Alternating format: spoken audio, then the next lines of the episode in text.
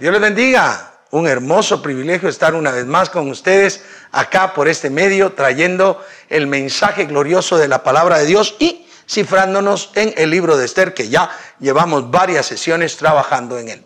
La última reunión nos quedamos con una instancia muy tremenda. Justo pago dio Dios a Amán, que había decidido matar al pueblo de Israel, al pueblo judío, y mandó a edificar una horca de 50 codos para matar a Mardoqueo. Y Dios le dio el justo pago. Le quitó la vida le quita las posesiones que se las da la reina Esther y también nos quedamos con esa validación que Esther hace de eh, Mardoqueo como justo pago a todo lo que él había sido relevante para ella. Quiera Dios que cada uno de nosotros, que ustedes, mis queridos hermanos, hermanas, amigos, amigas que nos honran con su presencia, los consiervos en el Señor que siempre nos dan retroalimentación, a quienes bendecimos, debemos tener en nuestro corazón esa sentencia real de poder validar a las personas y que todos, todos realmente vivamos una diferente clase de vida, un estilo de vida que realmente se ajusta a los valores, a los principios que la Biblia traslada. Arrancamos entonces en el verso 2. E, el verso 1 trató que eh, Mardoqueo llegaba ante el rey porque Esther le había ya contado lo que significaba este Mardoqueo para él. Y entonces en el verso 2 dice, y se quitó el rey el anillo que recogió de Amán y lo dio a Mardoqueo y Esther puso a Mardoqueo sobre la casa de Amán. A ver, ¿Se recuerdan el anillo? El anillo fue dado por el rey con el cual se firmó aquel edicto en donde se fija un día para que muera el pueblo judío y que significaba la autoridad que tenía Amán y el prestigio que él sentía. Y ahora se le pone a Mardoqueo, y vuelvo a repetir, que recibe un justo pago porque él no buscaba honra, pero honraba. Él no estaba buscando que el rey le diera o rindiera pleitesía o hiciera que los demás le rindieran pleitesía, pero él honraba al rey. Una cosa muy difícil en nuestros tiempos porque hay cantidades de cristianos que cuando el presidente de la República saca algo o algún ministro saca algo, todo el mundo comienza a sublevarse contra estas autoridades y no se dan cuenta. No se dan cuenta que toda autoridad proviene de Dios y que aquel que se opone a la autoridad, a lo establecido por Dios se opone y por tanto se opone a Dios mismo. Mardoqueo respeta la autoridad cuando supo del edicto firmado con el sello del anillo del rey, no fue simplemente armar un problema delante de la casa real, sino él se vistió de silicio, hizo que la reina interviniera y conjunto con la reina, que la reina pide que se ayune, se presentan delante de Dios, pero él clama, él llora con gemidos tristes delante de aquel Dios todopoderoso, que no es mencionado, pero recibe aquella solicitud. Ahora el anillo está en la mano de Mardoqueo. Normalmente cuando realizamos bodas, las personas eh, se dan dos argollas, dos anillos. En los 15 años, en esta fiesta de 15 años que se hace en muchos lugares, también se acostumbra ponerle un anillo a la quinceañera. Y es que realmente el significado más simple y más profundo de los anillos es precisamente la representatividad. Quien carga el anillo dado por alguien le está representando. Así que en representación del rey, Amán había hecho un edicto que lesionaba al pueblo judío. Ahora, el que va a representar al rey con ese anillo de honra es Mardoqueo. cómo dan vuelta las cosas cuando dejamos que la mano del Dios invisible nos honre. No cuando nosotros estamos corriendo detrás de buscar que alguien nos honre, que alguien nos dé el primer lugar, que alguien nos ponga a nosotros en un lugar importante. No, no sale así. Ya lo hemos dicho algunas veces. Quien busca recompensa de hombre obtiene recompensa de hombre. Pero aquel que busca recompensa de Dios tendrá recompensa de Dios. Nosotros debemos aprender a no buscar, a no estar pretendiendo ser importantes, sino debemos aprender a ser sencillos, a ser humildes, a servir. A que la importancia que tengamos se base en seguir el ejemplo de Jesucristo sirviendo a los demás. Mardoqueo no sabía eso, pero él eso había realizado. Entonces le ponen el anillo, que se lo recogieron a Amán porque Amán no merecía tenerlo, se lo dan a Mardoqueo y Esther lo coloca como autoridad sobre la casa de Amán. ¡Qué tremendo! Toda la casa de Amán, la mujer Ceres y los amigos de Amán que le aconsejaron que matara a Mardoqueo y por lo cual él mandó hacer esa horca de 50 eh, codos de altura, ahora están sujetos a la autoridad del que no estaba buscando autoridad. Qué tremendo. Verso 3. Volvió luego Esther a hablar delante del rey y se echó a sus pies llorando y rogándole que hiciese nula la maldad de Amán Agageo y su designio que había tramado contra los judíos. A ver, me fascina esto. Porque como van las circunstancias, recordemos que ella dijo dos cosas. Porque el rey le preguntaba dos cosas. Petición y demanda. Y ella, ella había dicho, por mi petición pido mi vida y por mi demanda la vida de los judíos. Así que ella tenía en mente que debía de solucionar el asunto.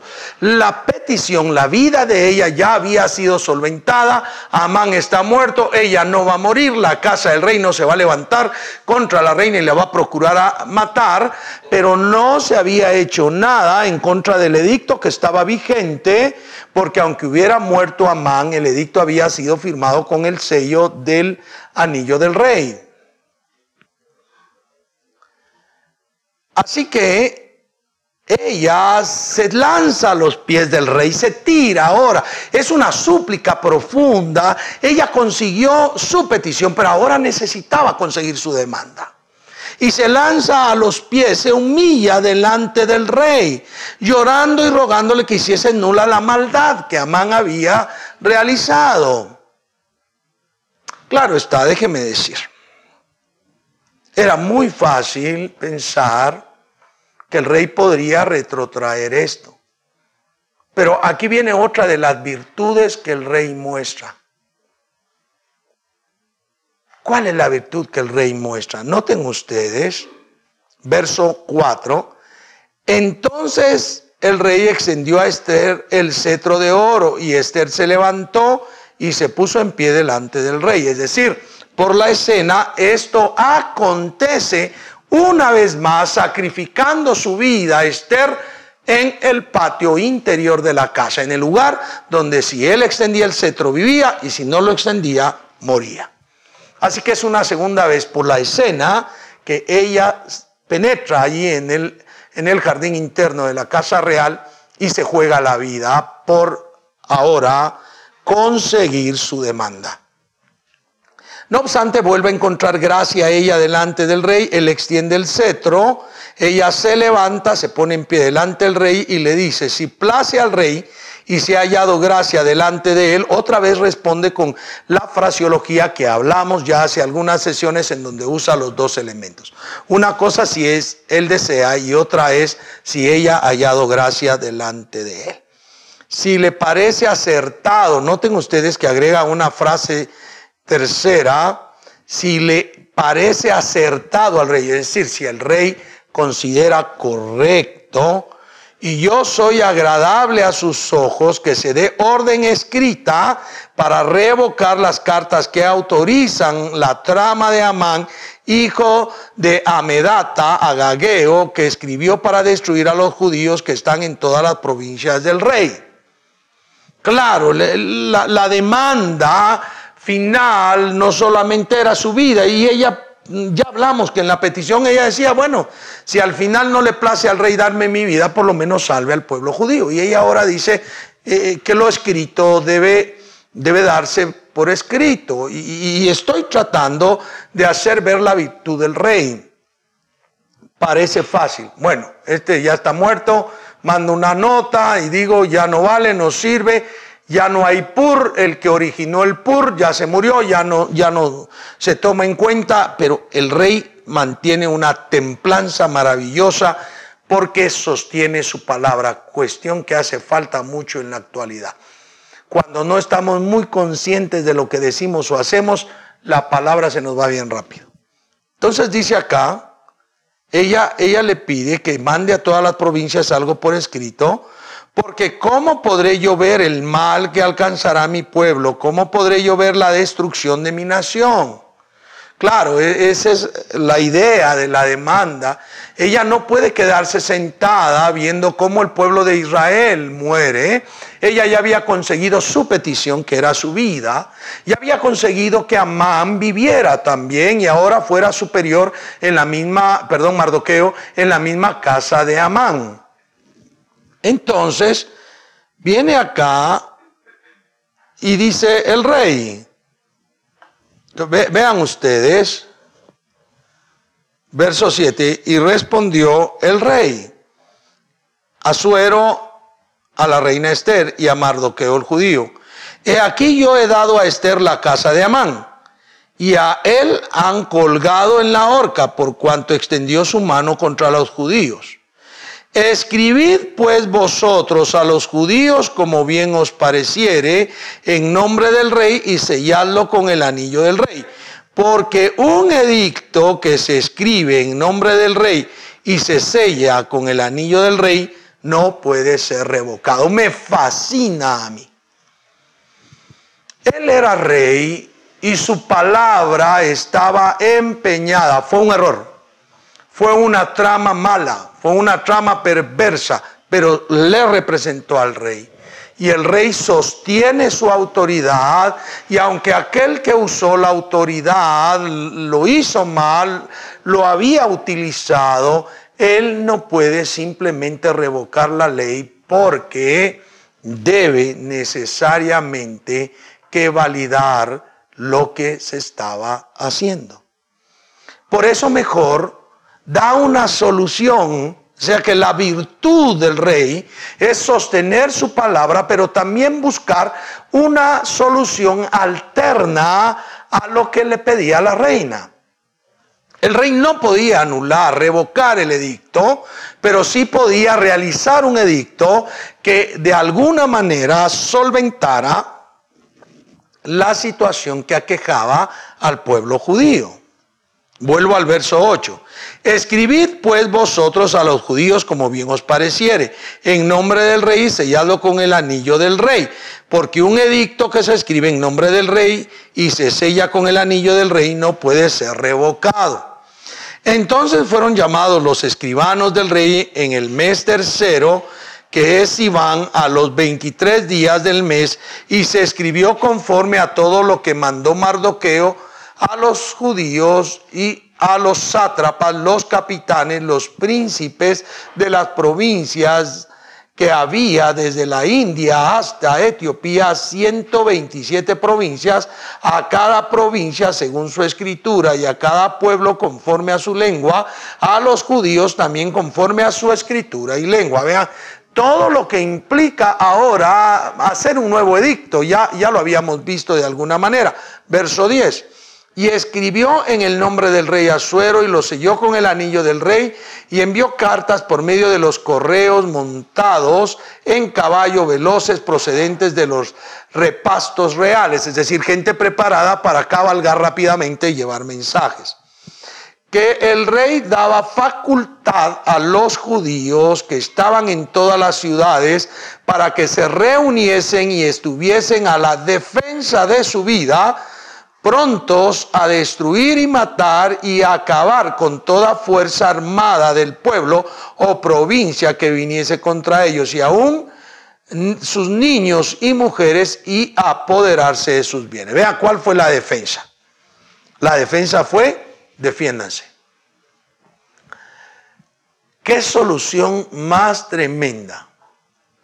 Una vez más, aquel pueblo de Israel debe defenderse.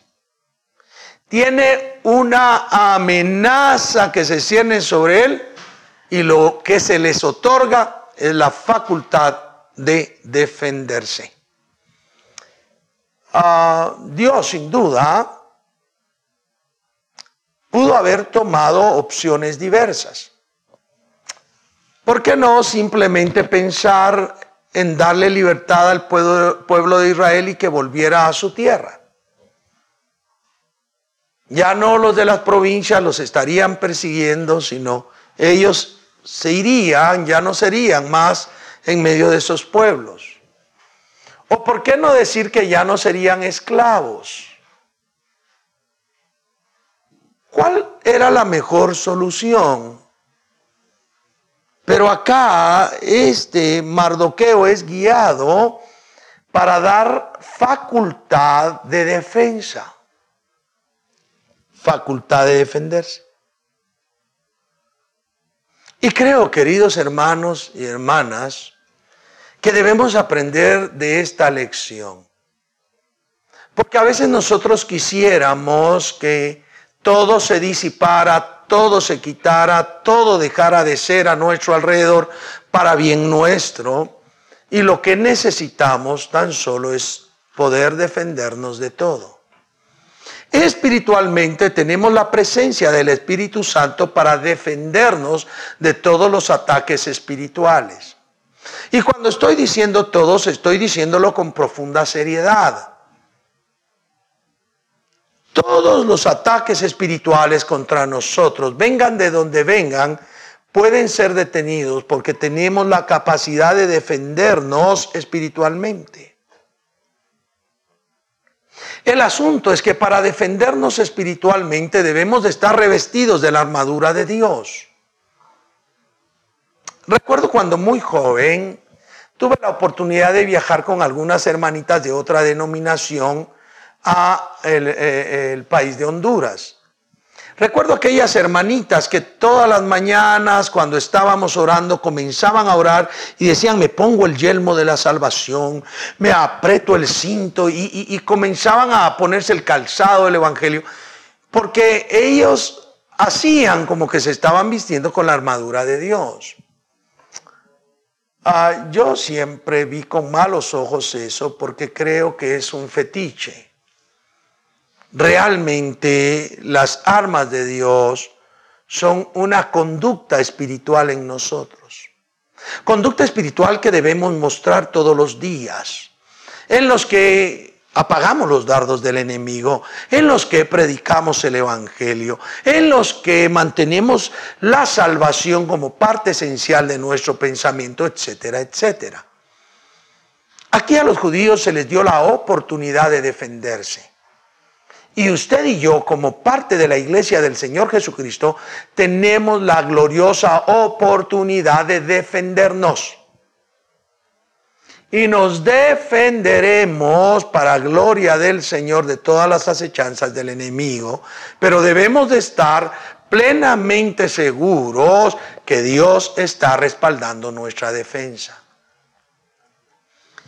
Cuando estos judíos reciben la información de defensa, encuentran la alternativa real porque no simplemente se les está dando libertad, no simplemente se les está dando victoria, sino cada uno debe tomar la victoria por sus propias manos. Necesitamos nosotros aprender a tomar la victoria por nuestras propias manos. A veces yo me he preocupado por cantidades de ministros que están, hay que orar urgentemente, hay que rogar urgentemente por esto, por aquello y por aquello otro, cuando lo que realmente debemos estar haciendo es permanecer en oración.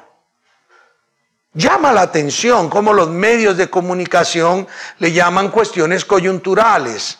Y lo que va saliendo cada día, al día siguiente lo están tratando en sus entrevistas, en lo que ellos difunden, lo están trabajando. Y nosotros a veces no nos damos cuenta porque somos muy reaccionarios, pero nuestra oración debe de ser todos los días delante del Señor defendiendo la obra de Él, defendiendo a la iglesia de todos los ataques del enemigo. Hay, una perspectiva futurista un poco maquiavélica en los cristianos evangélicos. Es que si aquí en Guatemala no ha entrado la diversidad sexual, es que si aquí en Guatemala no se ha autorizado el aborto como medio de eh, abstenerse de, procrear, eh, es, eh, es por la misericordia de Dios, pero tarde o temprano va a entrar. ¿Por qué estar pensando en el futuro? Jesucristo dijo, baste a cada día su propio mal. Hoy debemos orar, proclamar para que todo artificio, toda artimaña que procura eso, que procura establecer en Guatemala cosas que no son, sean cortados, rotos. Y entonces mantuviéramos nosotros un estado de victoria espiritual, un estado de victoria real en donde tenemos confianza que hemos clamado a Dios y Dios va a responder. Dios nos ha dado la facultad de defendernos. Eh, eh, eh, me preocupa, insisto, el, el alarmismo que tenemos a veces porque no permanecemos en oración. Hermanos, a nosotros no nos debería tomar por sorpresa todo lo negativo, todo lo perverso que está el mundo. No nos debería de ser por sorpresa ver a una persona cometer un crimen. ¿Por qué? Porque la maldad se ha multiplicado, la ciencia ha crecido y porque la fe de muchos se ha resfriado. Pero nosotros que tenemos fe deberíamos demostrar una verdadera fe, una, un verdadero descargo de nuestra fe en la confianza y certeza que Dios va a obrar, que Dios va a hacer, que Dios va a realizar. Necesitamos urgentemente nosotros entender que se nos ha dado la facultad de defendernos y con eso basta.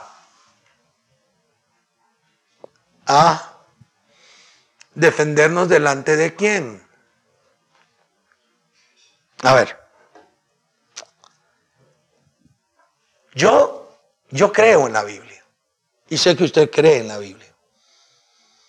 La Biblia dice que Jesucristo derrotó al enemigo y a todas las huestes en la cruz del Calvario. Y si Jesús las derrotó, ¿por qué van a tener victoria ahora? Ya están vencidos ya están derrotados. Incluso la Biblia dice que al postrer enemigo que Jesús venció fue a la muerte, es decir, al último enemigo que venció fue a la muerte porque no lo pudo retener en la tumba y resucitó. Así que ya la misma muerte está vencida. El diablo al cual Dios reprenda está vencido, pero últimamente corrientes doctrinológicas han tratado de maximizar el accionar de demonios del enemigo y Dios los reprenda, no pueden maximizarlos porque han sido derrotados. ¿Que el enemigo engaña? Sí engaña que hay todo un movimiento mundial donde el sistema del enemigo se presenta, es cierto, pero nosotros estamos en victoria, porque mayor es el que está con nosotros que el que está en ellos. A Israel, al pueblo judío, se les dio la facultad de defenderse. Hacia el día propicio. Miren el verso 12. En el mismo día, en todas las provincias del rey Asuero, en el día 13 del mes duodécimo, que es el mes de Adar, allí se defenderían, porque se les dio la facultad de defenderse contra el ataque del enemigo. Usted y yo tenemos la facultad de defendernos delante del enemigo. Por favor, deje de estar teniendo duda del poder de Dios. Deje de estar creyendo que necesita otras personas que estén a la par suya para que oren por usted, para que tal vez así le da victoria a Dios. No, Dios ya le dio la victoria. Todo lo que atemos en la tierra será atado en los cielos y todo lo que desatemos en la tierra es desatado en los cielos. Tenemos la victoria y ni las puertas del infierno prevalecerán contra la iglesia. Así que nosotros, sí, ustedes y yo, recibimos la facultad de defendernos como lo hicieron o lo recibieron el pueblo de Israel. En el momento de la angustia, en el momento de la guerra, en el momento de la necesidad, tenemos la facultad de defendernos. Pero es una defensa espiritual. Usémosla. Triunfemos en el nombre de Jesús porque ya nos ha sido dada la victoria. Porque en Cristo vamos de fe en fe y de victoria en victoria. Porque en Cristo estamos sentados en los lugares celestiales con Cristo Jesús. No estemos confesando derrota, no estemos confesando que no puedo, ay, que el enemigo esto, que el enemigo, no, mejor confiesa la victoria que el Señor te ha dado para gloria de su nombre. Bien, espero que Dios te haya hablado algo que te haya desafiado. Quiero orar por ustedes. Padre bendito, con toda la audiencia, quiero tu misericordia. Hazle sentir en su corazón que tu Espíritu Santo certifica en su corazón que tenemos la victoria y que debemos vivir en victoria y que no debemos magnificar la presencia del enemigo ni sus demonios, Dios los reprenda, sino que debemos de loar la victoria, la grandeza de nuestro Señor Jesucristo que triunfó en la cruz, expuso públicamente también el acta de los decretos que nos era contraria. Señor, ayúdanos a vivir en victoria. Te damos gracias. Te bendecimos en el nombre poderoso de Jesús. Amén y amén. Bien. Espero que Esther haya, haya está, esté hablando, esté dejando esa huella. Nos estamos acercando al final del libro. Ha sido un libro que ya hemos ocupado muchas, muchas sesiones, pero espero que algo estés aprendiendo y que en tu vida haya esa confianza que Dios está detrás de ti bendiciendo, glorificando, haciendo planes maravillosos y te ha dado la autoridad para defenderte. Bien, Dios te bendiga, Dios te guarde. Hasta la próxima.